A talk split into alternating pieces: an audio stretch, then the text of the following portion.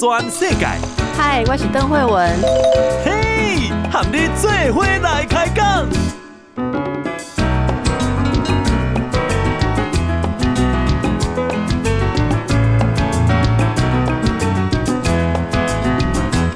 大家好，这是报道全世界，我是邓惠文。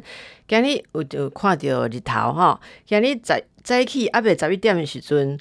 北部拢有出现高温的情形吼，这温度是偌济咧？今日的温度有甲二十七度。啊，若看下晡的资料吼，西半部的诶，各个诶，每一个县市拢有到三十度以上吼，这是真特别的情形哦。大家来看吼，七十年来哦，一九四九年到现在。一月份的时候，温度拢毋捌遮悬，今日是历史上七十年来一月的第二高温，第二高温哈，七十三年来的第二高温记录。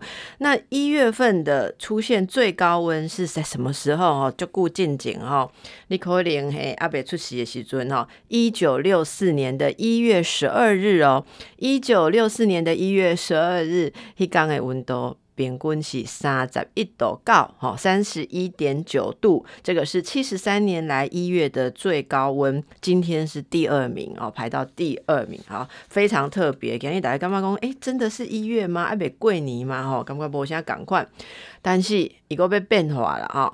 大摆报天气的时阵，我拢感觉讲，哎，最近的天气实在是，大摆今日报啊，过两天都爱个纠正啊，今日个甲咱讲的无共款啊。好天气，敢若到今日尔，好，明仔载开始，诶、都会渐渐啊个变化，吼，拜六就是由湿转干，哦，那雨量没有像昨天预期的那么多，可是气温会稍微降低。拜六的下晡，吼，会降到差不多十二度。哇，这变化实在足大诶吼！虽然今麦咱讲诶性别平等袂使安尼讲吼，但是实在讲起来就是春天后母面吼，变来变去。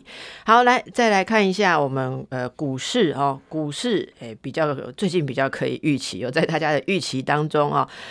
美股三大指数创新高，加上台积电、联发科股价都创新天价，激励台股中场是大涨三百四十七点，收在一万六千一百五十三点，续创历史收盘的新高。法人表示资金充沛，美国总统拜登啊，这个新政、法人说明会、美国的企业财报这些题材不断的出现，都可以延续台股的热度。好，好。今天国际上重要的新闻就是美国总统啊，美国总统的当选人拜登正式宣誓就职了。我们总统蔡英文今天也表达了祝贺，并且期待台美关系能够在既有的良好基础上，增进两国的人民福祉跟友谊，持续的深化合作伙伴的关系。好，那我们总统府今天也有发布了新闻稿。表示说，拜登贺锦丽是在美东时间二十日正式就任美国的总统跟副总统。那蔡总统代表政府以及人民表达诚挚的祝贺。那在这份这个贺电。新闻稿里面，蔡英文总统表示说，美国不仅是台湾在国际上最重要的盟友，也是共享自由民主价值的坚实伙伴。长期以来，台美双方在政治、经贸、安全跟文化各项领域的多元紧密合作，不但促进两国人民温暖深厚的友谊，对于区域的和平稳定跟繁荣发展也有积极正面的贡献。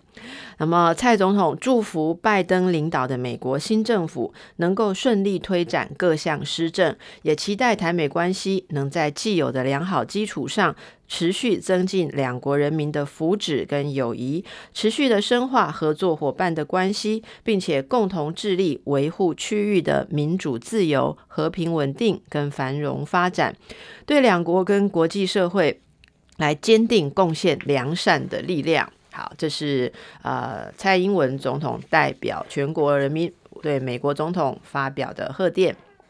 好，拜登当选之后呢，随即就签了十七项的行政命令。这十七项的行政命令就逆转了川普之前的政策哦。好，那大家一起来看一下，包含什么呢？包含停止退出世界卫生组织的程序，还要重返巴黎气候协定。而且他要要求民众未来的一百天都要戴着口罩。呃，新任的美国总统拜登，民主党籍，好，他今年是七十八岁。他在今天中午的时候宣誓就职，成为美国的第四十六位总统，第四十六任的总统。那么下午，他是在白宫签署了这十七项行政命令、备忘录，还有信函，那逆转了前总统川普任内的很多的措施啊。那特别是要应对这个。武汉肺炎疫情，还有气候变迁跟种族议题，好，这是他主要十七项行政命令针对的问题。拜登跟记者说：“哈，他说，我认为没有时间再等，要立即开始工作，没有其他日子像今天一样适合开工。好，所以可以说他宣誓就职之后就马上开始动作，在疫情应对的部分。”川普因为不满世卫的处理疫情不当啊，就是 WHO 的处理，川普认为是处理的不好不当，所以去年五月的时候有宣布要退出，原定美国今年七月的时候正式生效就要退出 WHO，那拜登今天就停止了这个程序，好，停止美国退出世界卫生组织的程序。而且呢，他要派他的首席医学顾问是佛奇来率团参与这个礼拜举行的世卫的执委会，好，执行委员会的会议。而且他们会在二十一日的会中发表演说，好，那就是不会退出世界卫生组织了。除此之外，拜登也启动了一百天戴口罩挑战。要求美国民众要尽他们国民的义务，未来一百天都要戴着口罩。那拜登同时也签署了行政命令，规定所有联邦政府人员跟临时雇员在大楼内都要佩戴口罩，而且保持安全社交距离。好，这个对我们来讲非常熟悉的事情，不过是他们的新政策。为了要确保联邦政府可以迅速果断地对抗疫情。拜登今天还有签署一项行政命令，是设立二零一九冠状病毒疾病的应对协调官。哈，这应对协调官，它正式的这个职称是这个 Response Coordinator。哈，COVID-19 的 Response Coordinator 就是应对协调官。这个职位的这个协调官未来要负责什么呢？他要负责协调跨部会的疫情应对，包含疫苗的生产、疫苗的配发，然后是直接向总统报告的一个职位。由于疫情为美国带来了巨大经济的冲击，所以拜登今天吁请相关的行政部门。呃，考虑啊、哦，要这个驱逐房客跟法拍禁令要延长到三月底，而且，诶，这个延长学贷，哦，暂停偿付，至少到九月底。针对气候的变迁，拜登也签署了巴黎气候协定文件，文件当天就递交给联合国。三十天之后，美国就会再度成为协定的一员啊，因为他们之前就没有在巴黎气候协定里面，那他们就在恢复了。不止如此，拜登也签署了行政命令哦，对于川普的环境政策很多项也逆转了。包括指示内政部要暂时停止租赁北极国家野生动物保护区的石油钻探权，他们的呃这个石油钻探权停止租赁。好，那要求相关的部会要检视过去四年实施的一些作为有没有危害公共卫生跟环境的哦，如果有的话，都要采取必要的行动。另外还有一项就是确保种族正义。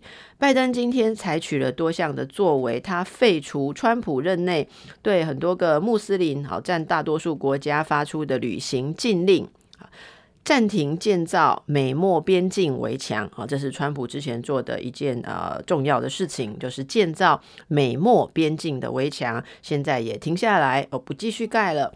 同时，拜登也启动整体的政府促进种族平等计划，好，这是拜登今天哦新官上任、新总统上任的很多呃明显不一样的作为。好，随着川普政府的卸任。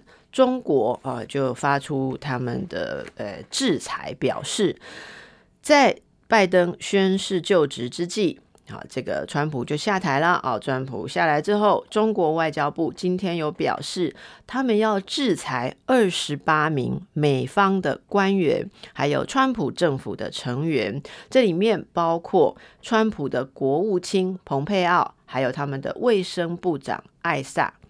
中国外交部在网站声明。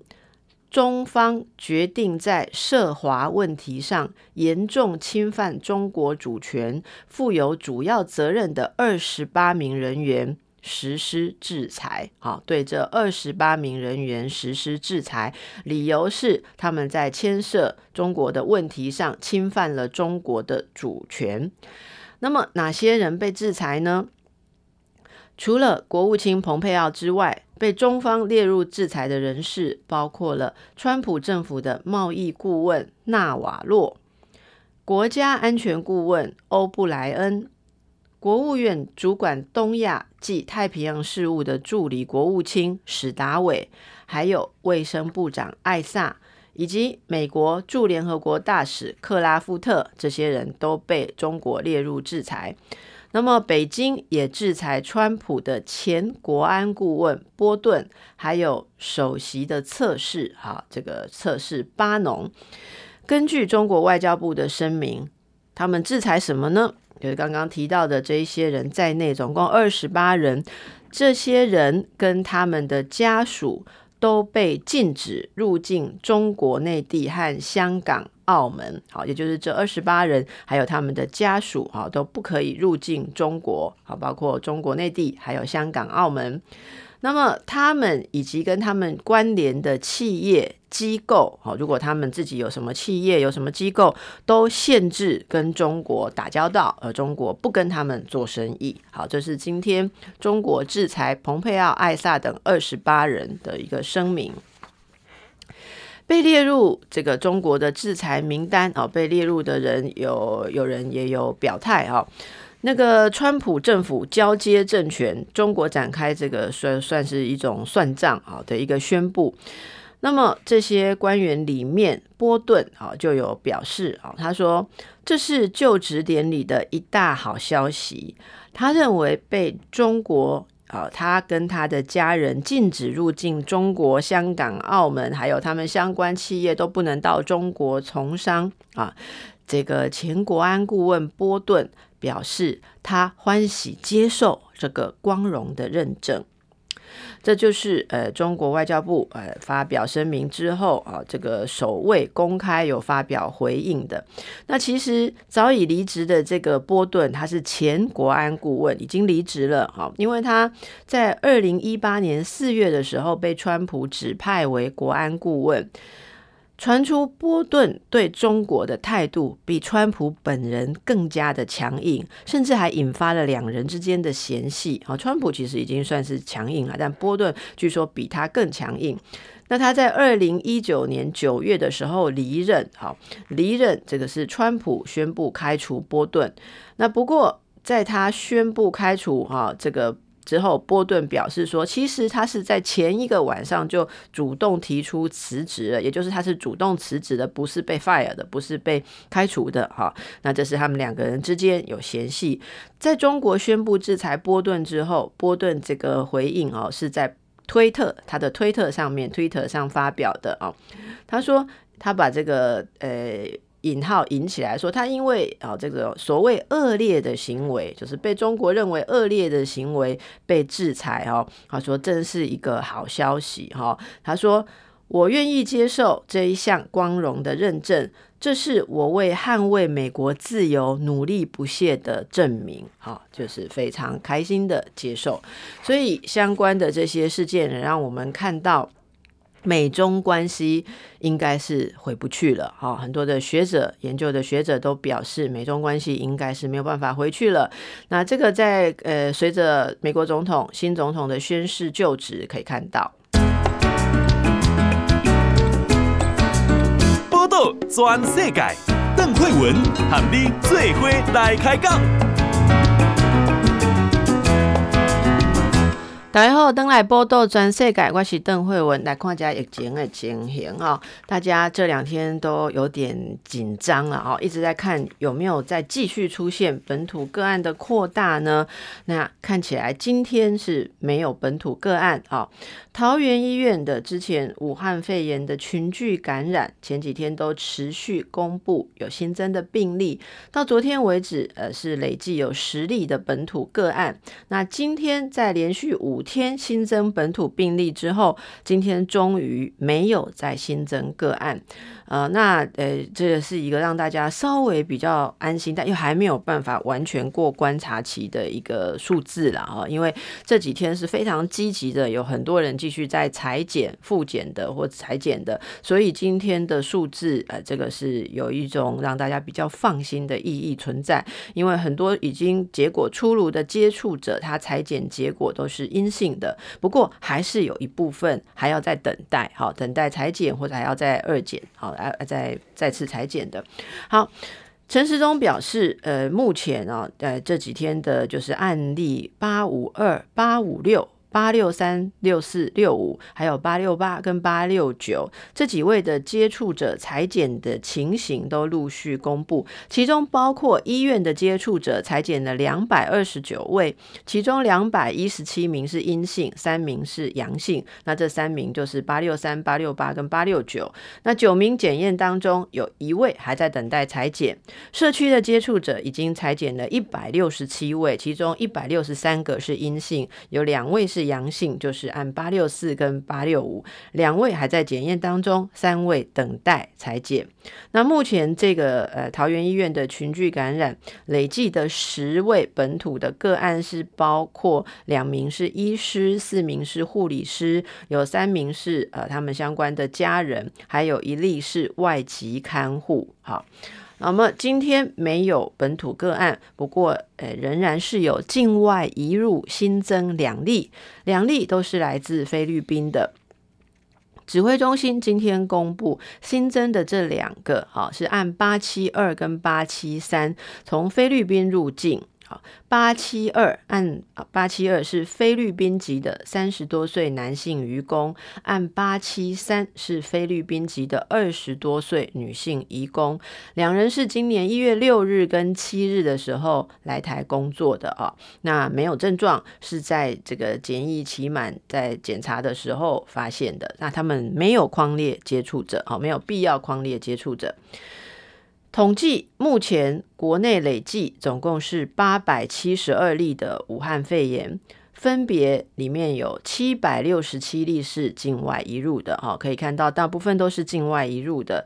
那么本土的病例是六十六例，有三十六例敦木舰队，两例航空器感染，飞机上的感染，一例不明感染源。好，那另外，呃，按五三零移除，好，它就变成案五三零是一个空号。确诊个案中有七人死亡，已经有七百七十一人哈渡过难关解除隔离，九十四人还在住院，好在隔离病房住院当中，好目前还有九十四人。由于这个桃园。疫情的状况啊，很多县市都发布了不能到桃园出差哦，就也就是说，呃，鼓励大家不要到桃园哦的一个状况。那我们来跟大家报告一下，呃，累计的状况，我们刚才报告十人确诊，那。啊，国防部啊，国防部是有率先要求官兵不要前往桃园，之后各个县市政府也陆续的表态。好，那么以下整理的情况啊，全台县市对于桃园目前的政策是如此的啊，澎湖县，澎湖县的政府是在昨天把桃园列为出差禁地啊。除非必要，暂停啊，至台湾本岛洽公，所以不只是桃园了啊，也就希望澎湖县民呢，如果不是必要，就暂停到台湾本岛，而且也呼吁他们的乡亲多使用澎湖在地的医疗，也要减少好到本岛来就医。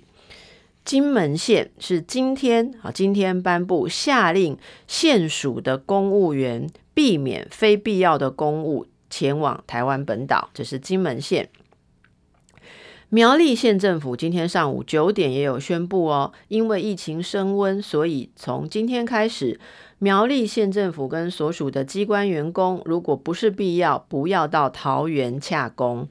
云林县是建议，好，他们是建议县府跟所属的机关员工，若非必要，不要去桃园。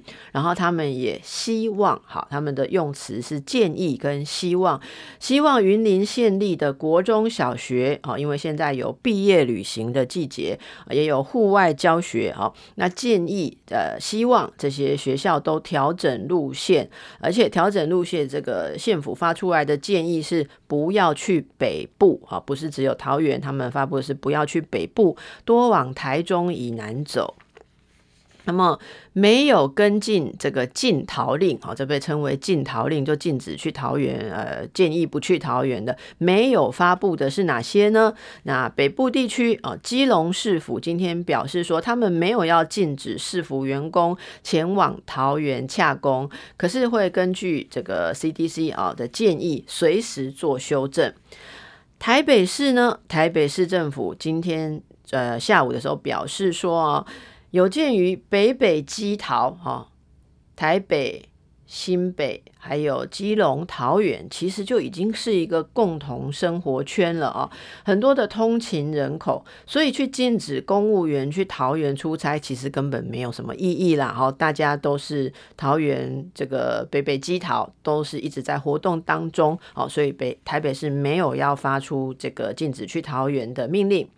新北市新北市长侯友谊啊，也是表示说，新北跟桃园就是一起的，共同面对哈，不会规定不能去桃园。新竹县新竹市两县市政府一致也表示，没有要跟进不去桃园这样子的做法哈，就就是一切依据中央的指示。好，新竹市没有相关的不去桃园的规定。再来看一下东部哟，东部的话，宜兰县政府也表示说，跟紧中央脚步，没有要跟进不去桃园。好，台东县也没有限制同仁赴桃园出差。针对各县市的态度不同，桃园市长郑文灿今天也发布了他的看法，他说：“防疫同心，全民防疫，这场战争才会打赢。”郑文灿说。台湾只有一个，我们希望中央跟地方政府跟民间县市之间要一起合作来抗疫。好，好，那那么呃，大家关心的这个状况哦。呃，相关的这个桃园医院，包括感染的护理师跟呃他确他们确诊的家人，就昨天有公布了一些足迹去过的餐厅了哈，麦当劳啦之类的一些餐厅，那也有相关的一些接触者都有进行裁剪。目前呢，他们去过的餐厅还有麦当劳有十五个接触者的检验结果都出来了，是阴性的。另外，在大家关心桃园医院相关的疫情事件啊，其他有一名外籍的技师是在离开台湾之后被确诊的。这是一名瑞典公司的丹麦籍的技师，他一月的时候，呃，有到这个台塑的厂房来执行业务，离开台湾之后被确诊是武汉肺炎。那关于这件事件，台塑指出他们不清楚这个技师是从哪里染病的啊。不过呢，有跟这个技师接触的十多名员工是从今天开始要进行居家隔离。目前台塑表示对他们的公司营运没有影响。好，啊，这个。技师哦，据说不是他们集团的员工啊，哈，应该就是外籍技师来技术指导这样子哦。那技师离开厂房之后，也不清楚他的行踪，不确定染疫的来源。那他们目前有做的，就是把有接触到的十多名员工，让他们开始居家隔离。好。至于诶，之前呃，这个呼吁啊，到桃园洽公的这个状况哈，桃园市长郑文灿今天有再多做一个呃说明了啊。他说，这个大家可以不用过度的恐慌。这个疫情指挥中心昨天其实有宣布启动了一个叫做健康关怀的回溯机制。初步估计，跟桃园医院的相关人员已经框列超过一千一百六十五名。好，所以目前有一千多名都呃，这个民众都在进行居家隔离十四天，这是确保把风险降到最低。好，这个是一个蛮广泛的一个框列，框列了一千一百六十五人哦，而且是一个回溯。好。那么郑文灿今天有到桃园医院去慰问啊，送给院方空气滤净机、好基金这些物资。那么也表示说，疫情爆发到现在，桃园其实共有十一家的责任医院，非常的辛苦，他们收治了武汉肺炎的病患超过了两百人。好，如果大家有听到全国的数字的话，呃，这个桃园十一间医院收治的。病人啊，占了全国这个要被治疗收治的病患的百分之二十五点七哦。哦，等于四分之一的病患都在桃园，而且其中有一百多名都是在桃园医院的哈，所以大家可以可见，这个桃园医院是承担了非常多。那现在这样的状况也陆续有看到，这个例如护理师哦发布他的这个呃抗疫防疫隔离日记这一些过程哦，那全国人民都可以看到医护人员的压力，尤其是桃园医院，真的是到这几天大家才注意到说，原来他们承接了这么多。也希望大家一起给他们鼓励，好，那自己也是做好小心的防疫，好，让这个事情看能不能框住起来，就不要再扩散了。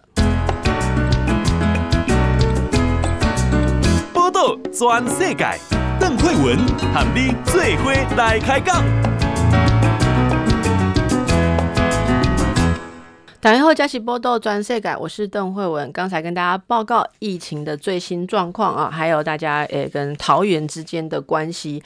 不过呢，不要只有看桃园然后，其实就像我们看到这个北部基隆、新北、台北啊，其实这些地方的地方政府都有正式的提醒大家说，北北基桃本来就是一个生活圈啊，所以照理来说啊，这个像台北啊。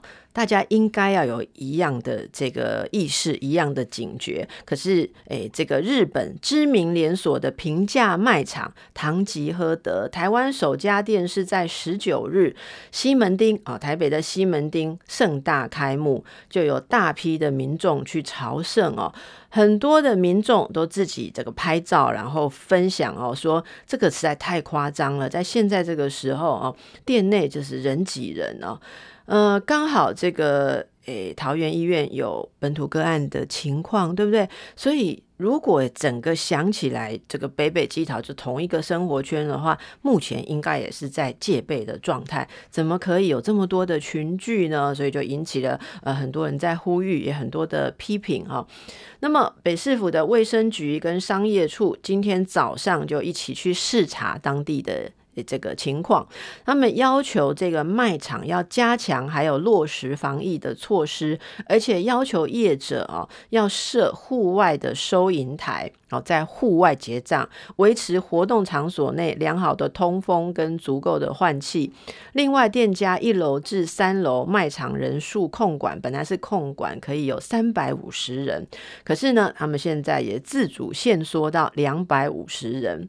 这个唐吉诃德开幕吸引了这么多人去排队哦，呃，指挥官陈时中哦也说话了哦，我们来看陈时中说什么。他说看到新开的店生意这么好啊，哦，他说他哦生意这么好，不会一下子就关了啦，哦，对不对？生意这么好，长期会贩售嘛，希望大家慢慢买，不要挤在一时，又不是只卖一天哦，会一直卖下去。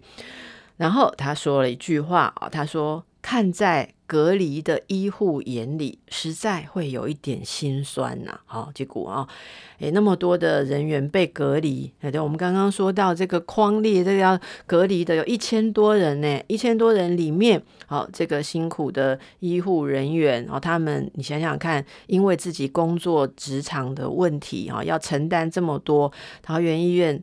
治收治了一百多名武汉肺炎的确诊病患，啊，这些尽忠职守的医生护士有的还让家人好也感染到，他们的心情是多么的沉重。然后呢，呃，人家很辛苦的在隔离，好，然后大家在送物资，在加油打气，而且桃园医院所有这个呃移出来的病患也到其他的医院，所以其他的医院也连带的大家的负担都变大了。结果哦，你一直在这边逛卖场，好，然后大家聚在一起。啊，就感觉一边非常的努力在打仗啊，一边好像没要没紧哦。所以为什么这个陈时中会说，看在隔离的医护眼里，实在是有一点心酸。好，那他也强调这段时间会有一点点紧张，我们不用惊慌，但是也不要到松懈，好不好？防疫不要松懈，大家一起把它做好。那么现在疫情，陈时中怎么看呢？他说，这一波是境外移入的确诊个案引发了院内群聚，还有社区的感染哦。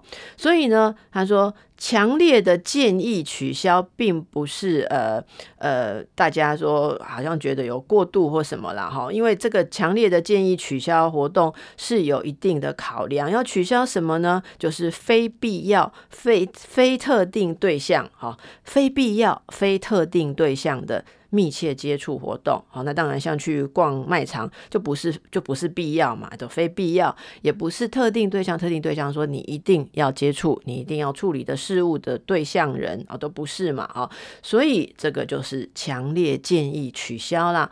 虽然没有到封城的那种地步，可是呢，目前零星社区感染的病例也有三人，医院群聚七人，这个案例数。也算是比较多了，所以希望大家可以采取严格的标准，好来看待。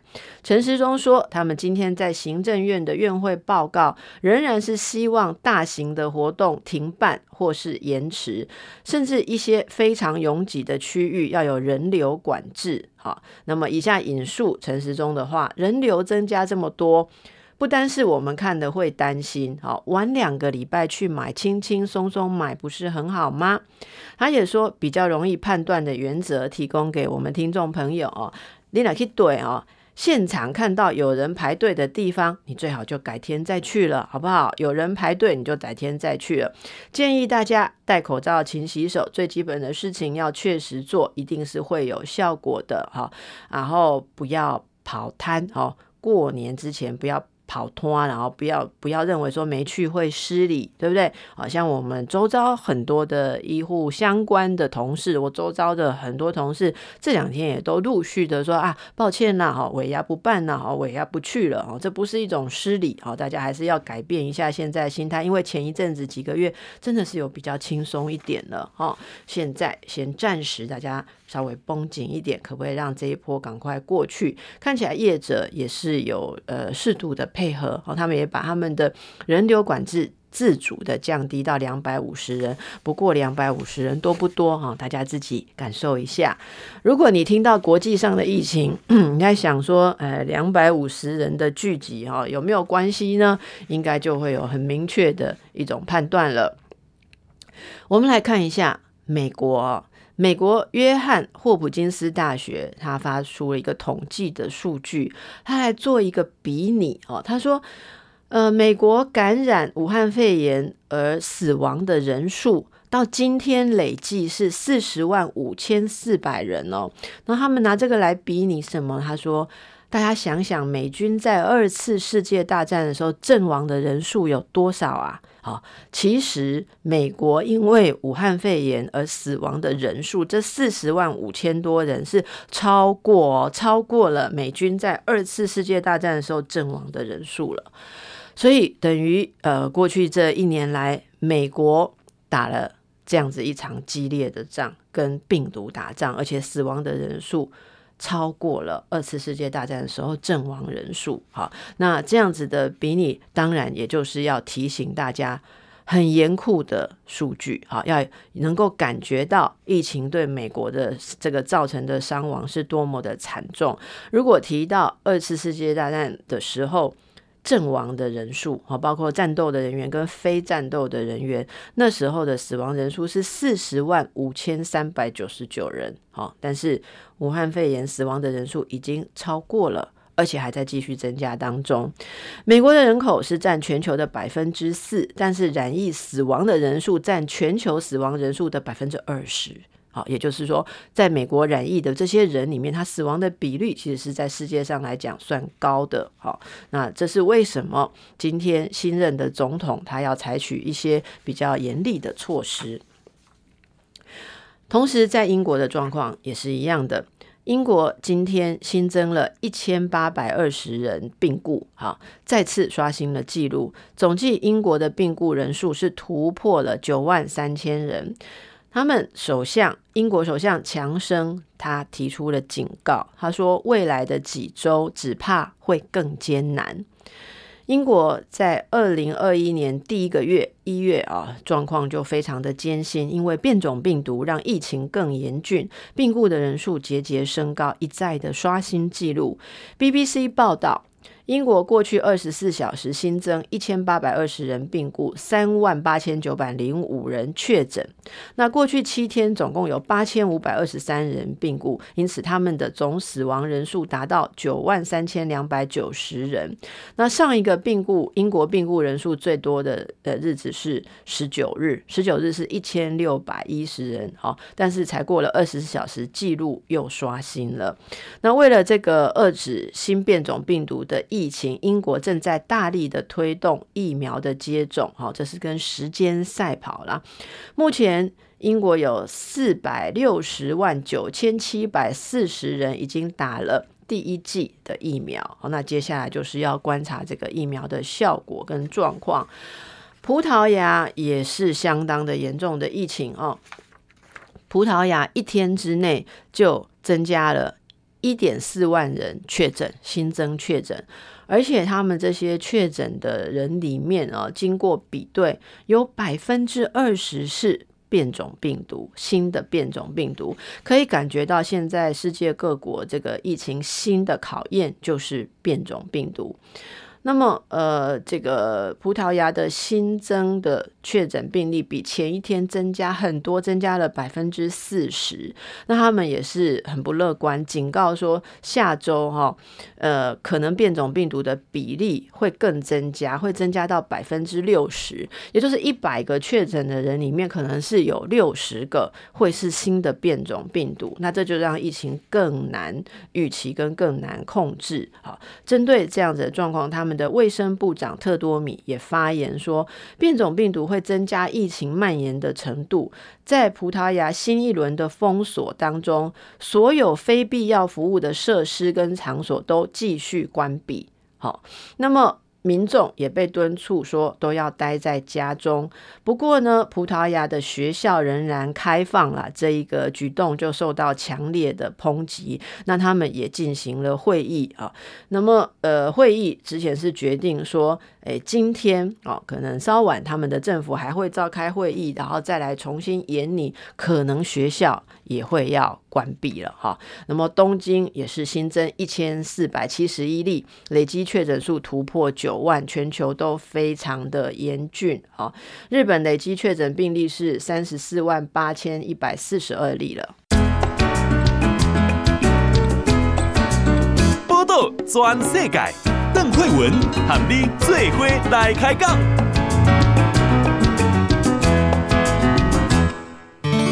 文的心内话。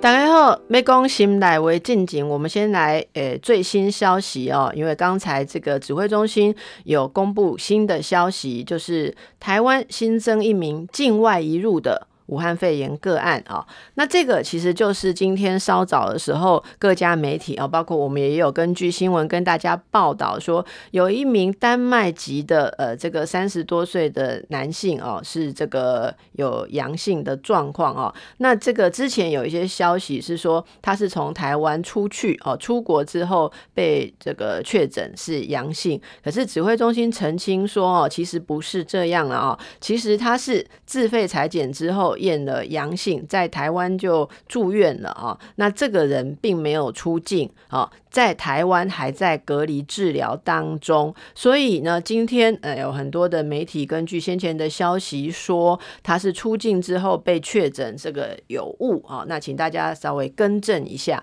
这个新的案例是案例八七四。哦，是来台湾洽公的哦。那目前他还在台湾隔离治疗当中，好，所以意思就是说有在掌控当中。好，学测明天要登场喽。哦，明天要学测，家里面如果有要学测的孩子的这个家长，今天也相当的这个紧张哈。我去拜拜，然后我被加特别的这个补脑哈，这个补食物的哦，各式各样。大家如果亲戚朋友有的话，都会看到。嗯，那么这个明天哦，这个台湾大学的博雅教学馆会有三十间的身障考场。台湾大学表示说，今年学测会有一百六十八身障的学生在台大应考。那这个里面呃呃，包括身障的，包括呃自闭症这一个类别四十二人。呃，考场备有耳塞、电脑、帽子来辅助作答。另外呢，还有两名的考生是已经有报备说哦，他们有猝睡症，诶，会连干困起哦，这是这是其实是一个病症哦。以前大家不了解，会觉得说是爱困哦，可是不是，这是猝睡症，这是呃一个精神生理方面的疾病。所以这两位考生。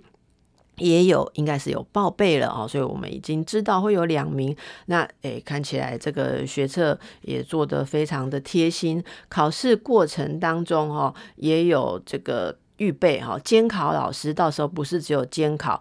也是要注意他们有没有睡着，如果有睡着的话，要赶快把他们叫醒哈，有做这个唤醒服务。至于大家呃担心的防疫的问题，今年进入考场之前，身障考生跟陪考家属，如果是到这个台大考试的话，都要出示入场识别证、应试证件，还要量体温。如果额温超过了哈三十七点五度，就要接受复检啦。好，那如果复检之后没有降温怎么办呢？那他们有备用的试场，好，备用的市场。然后此外要注意的是，如果考生没有申请陪考的话，那就不能有陪考咯。好，好，这个是诶、台大的考场的这部分，对于身障比较特别的学生的一些安排。那全国的状况的话，全国会有八分区啊设置隔离市场。这是因为疫情的关系，所以这一次的这个学测啊，学测的全名就是一百一十学年度的学科能力测验，照常举行，二十二日、二十三日两天照常举行。那大考中心回应大家的关心哦，大家问说，你们要去考试的学生里面有没有人在居家检疫的呢？啊，万一你在居家检疫啊，遇到这么重要的考试，爱去考不啊？大考中心回应大家的关心说要考啦哦。呃，的确也有考生是有符合居家检疫等三类身份，有居家隔离、居家检疫跟自主健康管理，总共有三种情况嘛。哦，的确有一些考生是在这个情况内，可是还是要让他们考试。怎么考呢？前往特定分区的隔离市场来考试。好。呃，其他的一般的学生就是全面佩戴口罩，进考区要量体温，啊，不开放家长跟亲友陪考，市场通风，诶，这个考分区有消毒，好，防疫措施这些。那如果是符合刚刚说的需要检疫隔离，哈，自主管理的三类对象，就要到特别的地方去考，好。呃，那到底有几名呢？目前大考中心是说不方便公布详细的数字，他们目前认为也没有必要透露考生所属的县市啊，到底他会到哪里考啊？他认为这都在这个安排良好当中，所以就避免干扰大家哈。考试的考试啊，不要胡思乱想，说你旁边有没有人居家检疫的人，因为他们都会在特别隔离的市场去考。好，那这些情况呢，也提供家里面有学测学生的家长啊来留意一下。通常有大考之前，这个临时抱佛脚、哦、会抱一下，但是也不要太紧张。好，就是拿出平常的能力来，对不对？啊，那边拜拜拜拜，其实是拜心安呐。哦，好。至于有人在压力大的时候就会想吃东西，呃，同时也刚好有一个新闻哦。年轻学生其实还蛮喜欢吃一些高热量的东西哦。今天这个新闻，不知道你大考之前有没有用这个热量哦来这个处理压力？如果有的话，其实不是很好，因为营养师说哈，吃太高热量跟高糖分的东西，并不是对你的脑部很好哦。你正在喝珍珠奶茶吗？因为珍珠奶茶是呃饮料界的台湾之光哦，台湾人热爱的饮品嘛。可是营养师有公布了哈，一个十五家连锁饮料店珍珠奶茶的热量，一杯珍珠奶茶到底有多少热量呢？一大杯哦，那种我们去买的一杯珍珠奶茶，有没有上面会有一个塑胶膜封口的哦？你啉一杯哦，加一杯啊，连连那些珍珠吃一吃，就是一碗饭的淀粉量哦。不止啦，不止一碗饭的淀粉量，看得吓死你！还有十三颗方糖跟二十克的油脂。你那我在煮饭的时候，你知影二十克的油脂差不多是偌济？啊，搁套十三粒的方糖哦，还有一碗饭拢甲蓝做会安尼加入，这可以天天喝吗？当然是不行哈、那么营养师高敏敏说哦。精制糖就是像这个诶、珍珠奶茶里面这种精制糖哦，摄取不能超过一天总热量摄取的百分之十，最好要降至百分之五。简单说，一般我们啊。不管男性女性，平均一天不能吃超过二十到二十五克的糖。但是你喝一杯珍珠奶茶，含糖量就五十克了啦，就超过你一天摄取的两三倍了哈。那这样子来喝的话，呃，奶茶加珍珠哈，掺进了这么多糖哈，因为珍珠本身。已经有糖分，所以你通通都不再加糖，就已经有三分糖了。所以大家不要老是说我都是低糖，什么去糖什么哈，不好啦哈，尽量还是注意一下哈，尽量注意一下你的热量。